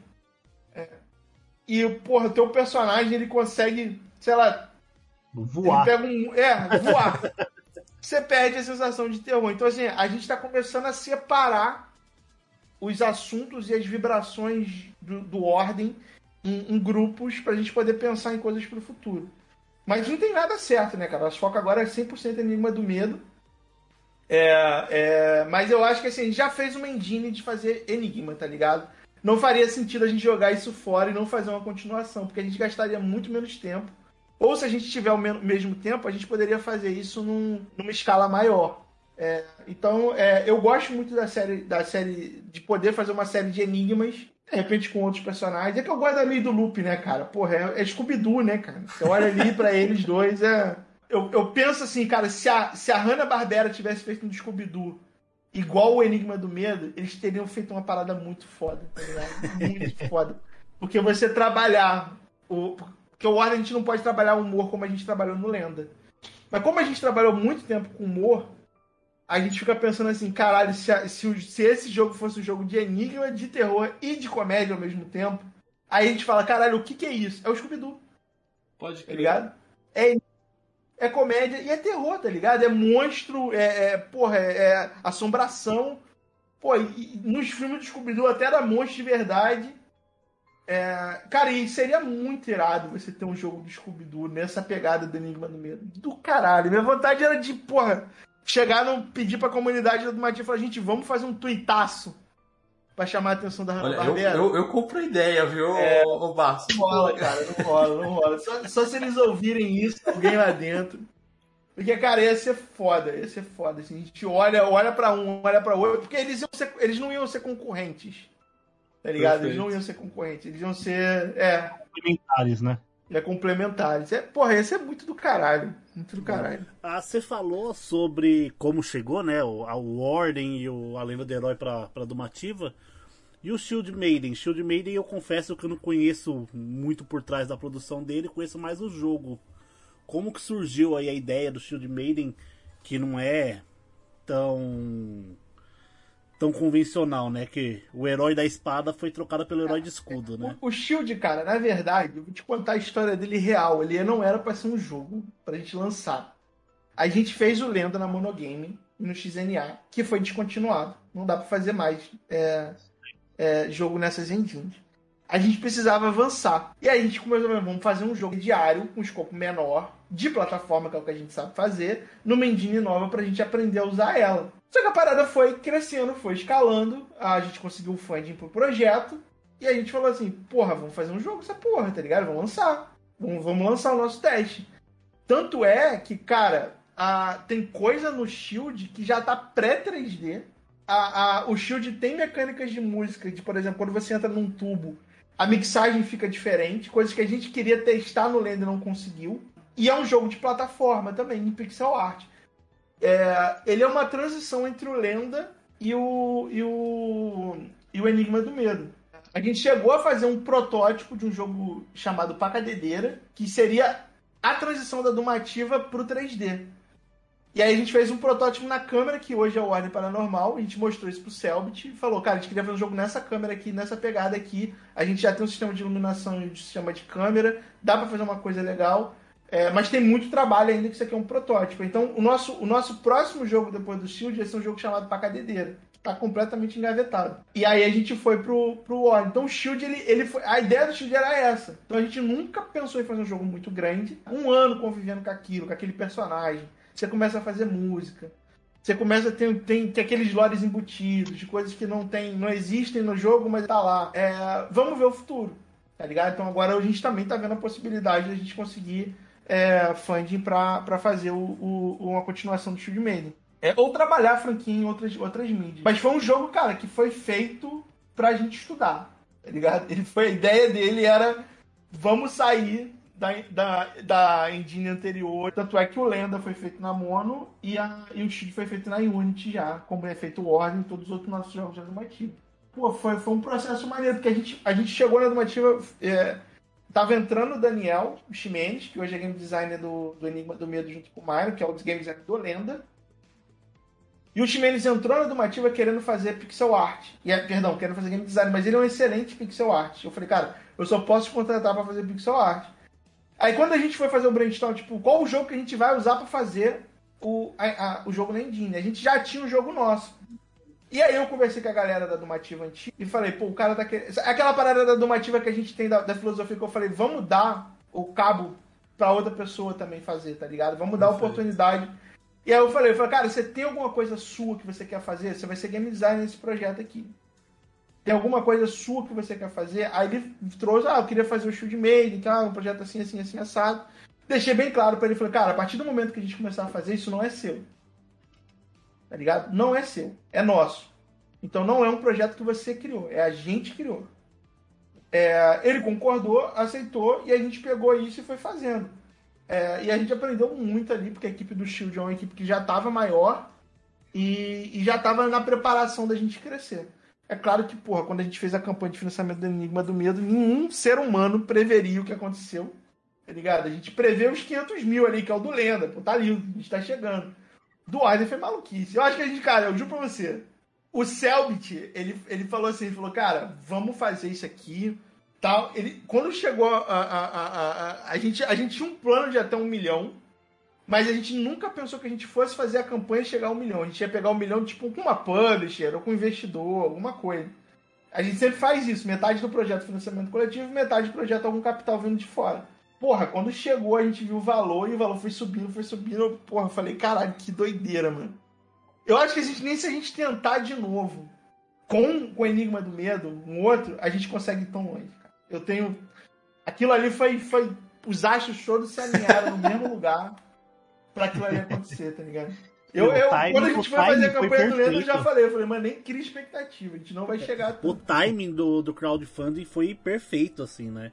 Tava muito, muito, é, tava, muito em alta o Ordem é, Paranormal, né? Ele tava naquela virada de chave, tipo assim. É, é, ele tava na curiosidade da galera. Ele não tava em alta ainda. Mas as pessoas estavam começando a comentar muito e a galera tava falando que porra é essa, que porra é essa, que porra é essa, que porra é essa. Tá ligado? Hoje eu acho que o Ordem tá muito grande. Se ele não bateu, ele bate o Critical Role, assim, às vezes, em termos de audiência, que é o maior do mundo. Né? É. Então hoje é muito grande. Mas, cara, isso não, não, justifica, tá ligado? Não justifica. A gente sabe os números né, dos videogames, a gente sabe os números de financiamento coletivo. Porra, a gente tá fazendo uma coisa só pra brasileiro, aquele valor ali é, e aí depois o Jovem Nerd fez uma de 8 milhões, que é a maior, né? Nossa segunda maior. É, eu acho que aquilo ali é, é, é, são exceções muito grandes, tá ligado? Imagina o tesão gente... que deve dar isso pro produtor dali, né?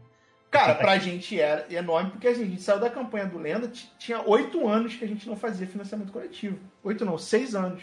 E o Selbit nunca tinha feito. E o Ordem tava começando. Ele nunca tinha chegado pro Warren e falou: agora, gente, vamos fazer uma coisa, vamos todo mundo dar dinheiro pra gente fazer uma coisa nova.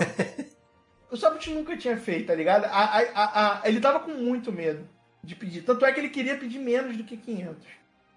Tá ligado? Só que eu falei pra ele: eu falei, cara, a gente não tá em 2016.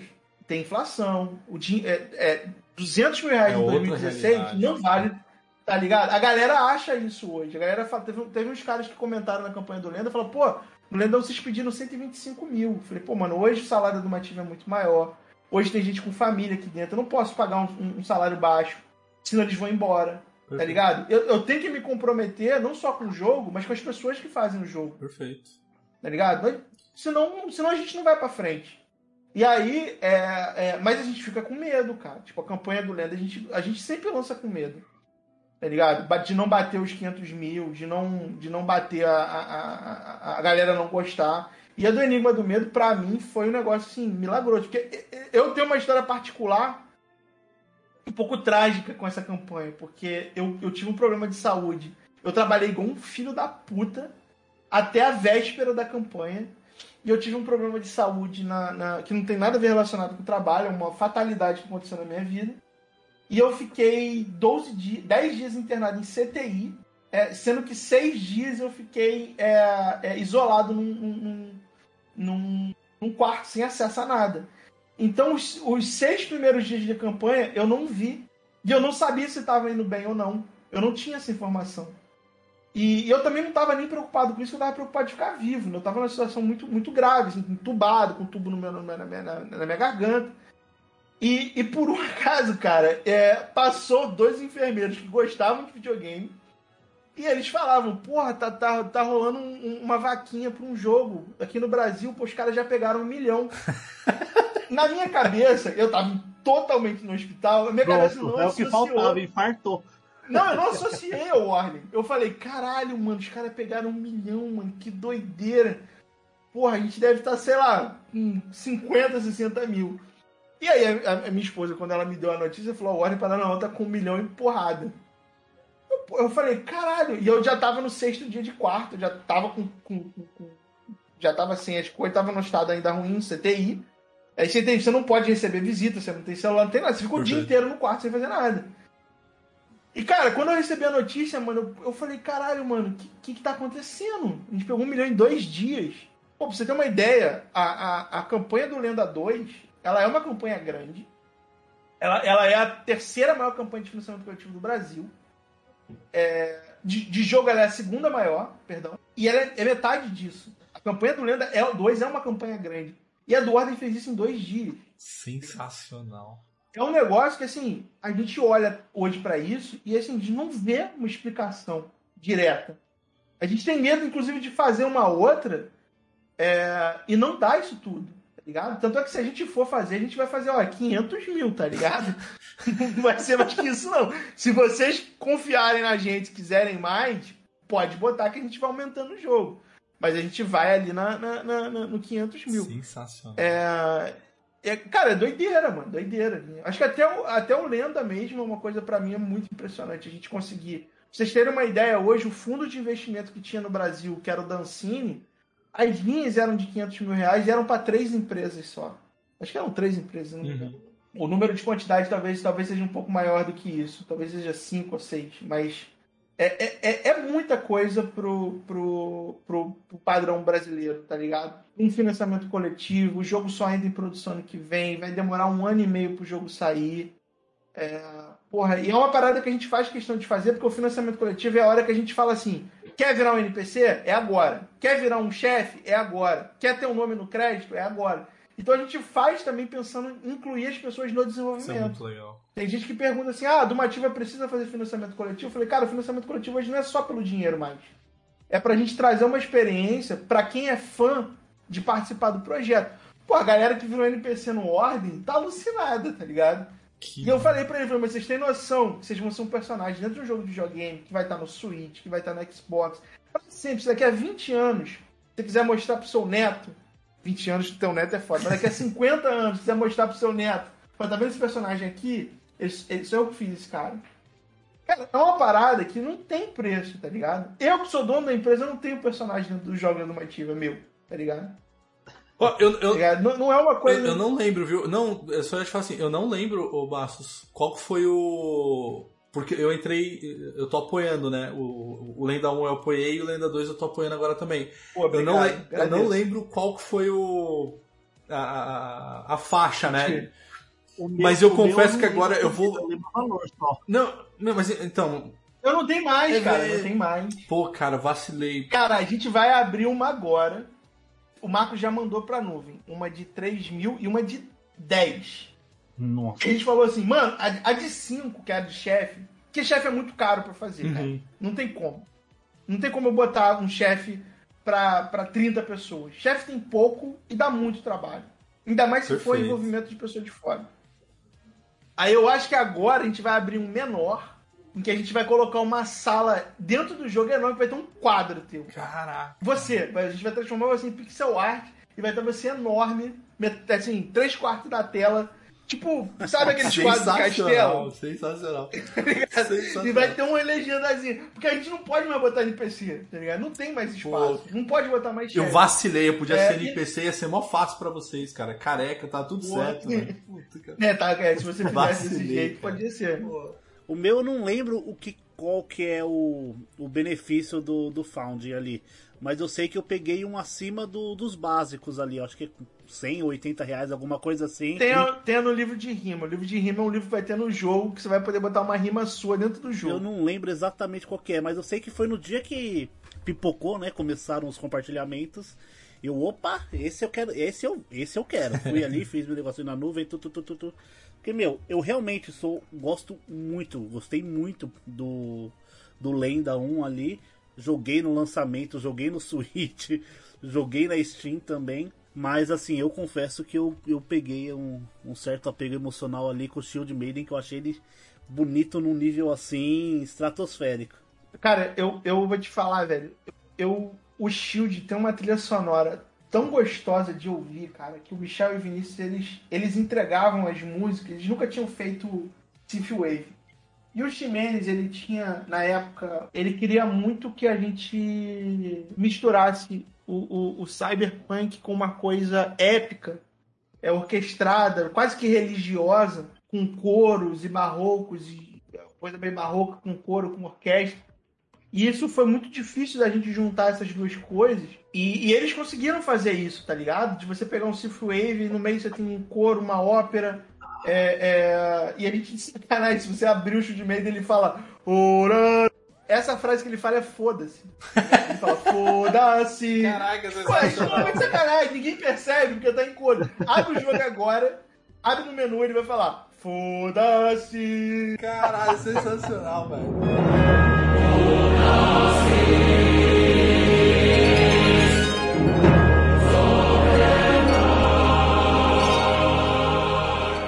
Só fui perceber essa merda depois, Muito tá bom. ligado? Porque eu não tinha percebido. Ai, Ele, sensacional. cara, depois que você ouve a primeira vez, você não consegue desouvir, tá ligado? É, e eu gosto pra caralho da trilha sonora do Shield. Eu acho que a mecânica é muito boa. Eu queria ter tido mais tempo pra fazer um jogo maior. É, coisas que a gente tirou. O Shield Surfing. é, ela jogar o, o- o escudo na parede e usar de trampolim. Tem muita mecânica foda que você consegue fazer com o escudo. Que a gente teve que tirar por causa de tempo. Que a gente pensa num segundo jogo a gente conseguir fazer. Dela usar o escudo de uma forma mais. é, como escudo, né? Porque hoje ela usa o escudo mais pra atacar. É, isso é uma coisa que a gente queria ter mudado. Dela, dele ser um jogo mais sobre se defender do jeito certo do que sobre atacar. Mas em algum momento o jogo teve que se aproximar um pouco do Mega Man pelo tempo de desenvolvimento que ele tinha, né? Aí ela- o escudo virou uma porradinha. Aí a gente conseguiu fazer o escudo sambar ali no alto e tal. É. Mas a gente gosta pra caralho, cara. Tem muita, tem muita pixel art boa no, no, no Shield. Tem, tem. Eu gosto muito da história que, que a gente conseguiu chegar no final. É, ela abre muito espaço pra ter uma franquia nova. Eu acho legal isso na Dumativa da gente ter uma filosofia de, filosofia de não vamos jogar nada fora, tá ligado? Eu acho que eu já vi muita empresa jogar protótipo no lixo pra poder passar logo pra outro. A gente não, mano. A gente não quer ir pra outro de jeito nenhum. A gente quer fazer aquele e, e vamos fazer dar certo, tá ligado? Então, assim, hoje eu trabalho pra caramba pra tentar fazer é, o Shield ser uma coisa mais, mais tão viável quanto é o Lenda e o Ordem em termos de, de, de, de tamanho de projeto. É porque a gente não pode. Financiamento coletivo é- ela- ele tem um drawback, né? Você não pode fazer todo ano e toda hora. Então, entre fazer um financiamento coletivo do Shield 2 e do Lenda 2, Ah, sim. não tem nem o que pensar, tá ligado? Tem que fazer o do Lenda 2, tá ligado? Não tem, Ô. não tem como. A gente não tem investidor. Se a gente tivesse, porra, to- toma aqui 5 milhões pra você fazer jogo. Então a ideia, porra, edital de filme ganha muito mais do que isso. Bem mais. É, pe- pega aqui, toma pra fazer um jogo aqui. Pô, eu certamente eu faria uma continuação do filme sem pestanejar, assim. A gente gosta muito. Ô, Bastos, a gente tem algumas perguntas aqui do pessoal que mandou no nosso Instagram que a gente pediu e também no nosso grupo do WhatsApp. Tem uma pergunta um pouco mais técnica, inclusive, que é a, resumindo a pergunta é o seguinte: a, quais são os passos após o final do crowdfunding ali do, do Lenda 2? Quais são os, os passos que vem a seguir? E também, né, Mauro, lembrar o pessoal que o crowdfunding ainda tá aberto. Tem mais Corre lá. 18 dias, pelo amor de Deus. Se vocês quiserem botar mais meio milhão ali, a gente aceita. Ah, eu acho que passa. Eu acho que passa fácil do, dos 500 mil. Cara, essa é a parada, cara. A gente nunca Ó, sabe. eu Eu, eu olhar, faltam menos de 5% pro, pro, pra Não, meta, é, né? é. A gente pega, a meta a gente pega. Mas não dá pra saber, cara. Não dá pra saber. Eu vou, eu vou, eu vou dar um exemplo do, do, do. O do Warden, ele bateu um milhão muito rápido. E depois ele parou. Então, chegou uma hora que ele chegou a 2 milhões é, com muito suor e esforço da- do final da campanha. Então, no final da campanha, a gente não, a gente não tinha chegado a 2 milhões. Então, tava faltando duas semanas pra campanha acabar. A gente chegou em 2 milhões e chegou a 4. Mano, maluquice. A gente tem dois meses de campanha. A gente passa o meio inteiro que a galera simplesmente desinteressou. Ah, não quero apoiar, não quero apoiar. E chega no final, todo mundo fala: foda-se, vamos todo mundo apoiar junto. E a parada vai a dois, vai a três, vai a quatro. E eu falando assim: Celtic vai chegar assim. Cara, quando chegou a três, o Celtic falou assim: suspende tudo, para tudo, tô com medo. Aí o Jovem Nerd começou, porra, o Jovem Nerd atropelou a gente. Tá ligado? Eles botaram 4 milhões em dois dias, sei lá, três dias, uma semana. Pela, pô, eles são os melhores. Pra mim, meu sonho é, É, tem o peso eles, também, tá tem o tamanho. É, é, eles É. são os melhores no que a Dumativa quer fazer. É, o, o- eu, eu costumo. Eu sempre conto isso, a gente contou em alguns casts passados ali também, que o Jovem Nerd é uma das inspirações pro passar de fase, inclusive. Então a gente tem eles como, Ah, como uma referência ali também. Cara, quem, quem trabalha com entretenimento, mano, tem que ter eles como Sim, inspiração. tá ligado? eu, eu, eu quero muito que eles façam um jogo e esse jogo seja com a gente. Primeiro, porque eu tenho uma admiração muito grande por eles. Segundo, porque eu tenho uma gratidão muito grande, porque foram os primeiros a apoiar o Lenda 2, foram os primeiros a apoiar o Lenda 1, Maneiríssimo. cederam as skins, que é uma forma da gente agradecer, apoiaram o Enigma do Medo. Então, todas as paradas que a gente fez de alguma forma, eles sempre apoiaram, tá ligado? Então, eu acho que tem uma gratidão também. Que eles têm hoje, é, que é o que eu acho que o Selbit vai ter e o Lenda vai ter no futuro, a Domativa vai ter, que é, é o público infantil virando adulto. Porque hoje o nosso público é muito novo. Perfeito. Porra, o público do Ordem, cara, a gente teve muita gente que não conseguiu apoiar porque não tinha. O pai, o pai falou: que porra é? Você vai comprar um produto que só vai ser feito ainda? Tá ligado? Você pega a galera do Lenda 2 hoje falando: pô, finalmente vou poder apoiar com o meu dinheiro. Um monte de gente falando isso. Então, assim, a nossa fanbase vai crescendo, ela vai. O, o Jovem Nerd faz isso há muito tempo, cara. Exato. Exatamente. Tá ligado? Porra, a gente pensar nisso hoje é que óbvio. Os caras pensaram nisso numa fase que, cara, eu acho inconcebível ter essa ideia na época que eles tiveram. Que quando eu tive a ideia da Dumativa, eu tinha o Jovem Nerd pra olhar. Eu falei, pô, o Jovem Nerd tá focando em fã. Ele tá focando em fanbase. Ele, tem uma, uma- uma- ele não tem uma- um alcance de viralizar, mas ele tem um alcance de fidelizar. E eu falei, é isso que a gente tem que Perfeito. fazer. Tá ligado? É isso que a gente tem que fazer. E, mano, é doideira, cara. A campanha deles bateu 8 milhões, cara. É uma- Você tem noção? Você tem noção? É muita coisa. Eu É olho do Ordem, eu acho um absurdo. O do Lenda 2 eu já acho um absurdo. 500 mil reais é muito dinheiro, cara. É muito dinheiro. Não é muito dinheiro pra fazer jogo, não é, mas é muito dinheiro pra você pedir para as pessoas assumirem o risco com você. Uhum. Tá ligado? É um, é um voto de. Eu não digo assim, o Lenda ve- é, fez mais do que isso numa vida útil dele de venda. Mas é uma fase que o jogo tá pronto, você tem trailer, você comprou, vai jogar ali na hora. Porra, essas pessoas estão comprando uma parada que vai ser daqui a um ano e meio, cara. É uma aposta, né? Não deixa de ser uma aposta, né? Porra, pelo amor de. Deus, cara. Tá ligado? Aí você vê a comunidade do Ordem, porra, abraçando o projeto. O Lenda é muito maior do que o Marcos hoje, o Ordem é muito maior do que o Celtic. Eles têm. Eles têm. O próprio Nerdcast já é maior do que o Nove Nerd, tá ligado? Perfeito. É, é- é você falar que, o, que, o- que a turma da Mônica hoje é, é- depende do Maurício de Souza. São entidades diferentes. E esses caras conseguiram criar entidades diferentes deles, tá ligado? Não são, eles não dependem fisiologicamente dessas pessoas para funcionar. Da própria, né? Tomou vida própria. Identidade cara, você fazer isso própria. no Brasil é muito difícil, mano. É muito difícil. Tem que valorizar muito esses caras. A gente admira pra caralho o Jovem Nerd. Pra mim, eles são os melhores no que a gente faz. Perfeito. Os melhores, sem dúvida nenhuma. Mauro, Igual o Jovem Nerd, se quiser fazer jogo comigo, pode fazer. Ó, o, o, o, o que é- A gente vai marcar, tá, o, o, o Bastos? Se vai chegar no, no, no Jovem Nerd ainda, porque a gente ainda. A gente ainda é pequenininho ali. Faz o corte e marca. Pô, não, vou, vou Faz fazer, vou fazer esse cortezinho ali. Eles foram um comprados corte pela animado, Magalu, pô. Pô, Eles estão bem pra caralho. Eles vão. Porra, eles com certeza devem estar fazendo jogo já. Deve estar. Não, eu vou marcar a galera toda, inclusive. Vou, pô. Ah, só um parênteses rapidinho assim, o, o Bastos. Você vai estar na, na BGS? Vou, cara. Pô, vou, a gente legal. não anunciou ainda não. A gente vai estar no stand do TikTok. Eles convidaram a gente, porque o nosso TikTok tá indo muito bem aqui no Brasil.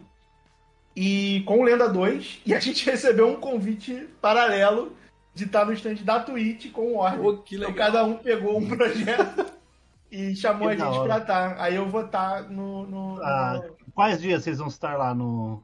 É, na sexta-feira, é, quando o podcast sair, seja outra data, né? Uhum. Porque eles Uhum. estão negociando lá ainda. É, e, na, e no TikTok vai ser na terça-feira. Maneiríssimo. Basto, queria só te agradecer também todo esse tempo que você disponibilizou para bater um papo com a gente. É, cara, foi, foi muito, muito legal. E, e para mim, assim, foi muito legal porque, cara, para ver todo, todo os bastidores, assim, todo, todo é, o- a- as coisas boas e as, e as dificuldades também, né? Os obstáculos para desenvolver um game. Então, de novo, cara, queria super te agradecer. É, para quem ouve o nosso cast, galera, é, vamos, vamos apoiar nesses dias ali pra gente bater. Eu tenho certeza que quando a gente lançar já bateu a meta, mas independente, quem tá ouvindo, vamos Ah, superar. vai ter mais meta. Não, vamos. Boa, meta, então boa. Bora, bora, então é, pedir pra galera que tá ouvindo a gente também dar esse apoio. É, e de novo, muito obrigado, Basso. Não sei se você quer deixar esse espaço agora pra você dar um recado final aí pra galera. É, primeiro agradecer o apoio sempre aí da, da comunidade da, que gira em torno do Mativa, de game brasileiro. Acho que é, fazer isso tudo possível tem magia sem, sem a galera, né? E a gente fica muito grato, agradecido. Isso envolve também a comunidade que cobre os jogos, né? Vocês aí que dá esse espaço pra gente poder falar. Acho que é legal a gente poder estar evoluindo junto com a, com a indústria de videogame. Tem muita coisa legal sendo feita no Brasil. Então acho que a única coisa que eu posso fazer é agradecer. E se vocês acharem que o, que o Lenda 2 vai ficar legal, merece aí o apoio de vocês, a gente tem aí bastante chão para correr com a campanha, metas estendidas, um monte de coisa para entregar. É, você ganha camisa, nome no crédito, boneco, brinquedo, tem um monte de coisa. Boneco não, é diorama. Maneiríssimo. É, a gente está dando um monte de coisa legal e, e é isso. É, obrigado pelo apoio aí de todo mundo. E segue a gente em rede social. Tem o nosso Discord, tem Twitter, tem TikTok, tem em cada lugar a gente bota uma coisa diferente. Maravilha. E não esqueçam de jogar também, né? Lenda do Herói, Steel Maiden. Show. Galera, mais uma vez, muito obrigado e até o próximo Passa de Fase Cash. Valeu!